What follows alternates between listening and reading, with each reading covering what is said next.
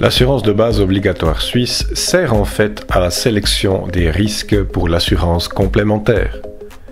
Il y a plein de techniques, mais en voici une illustrée, pas très nouvelle.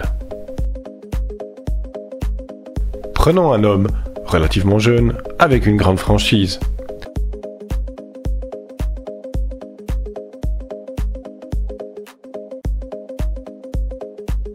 Il est probablement en bonne santé et l'assurance propose ici des complémentaires.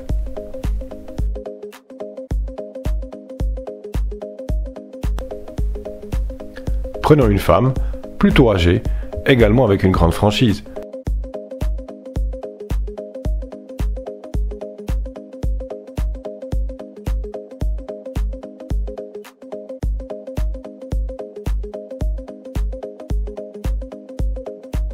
Ici, aucune complémentaire n'est proposée.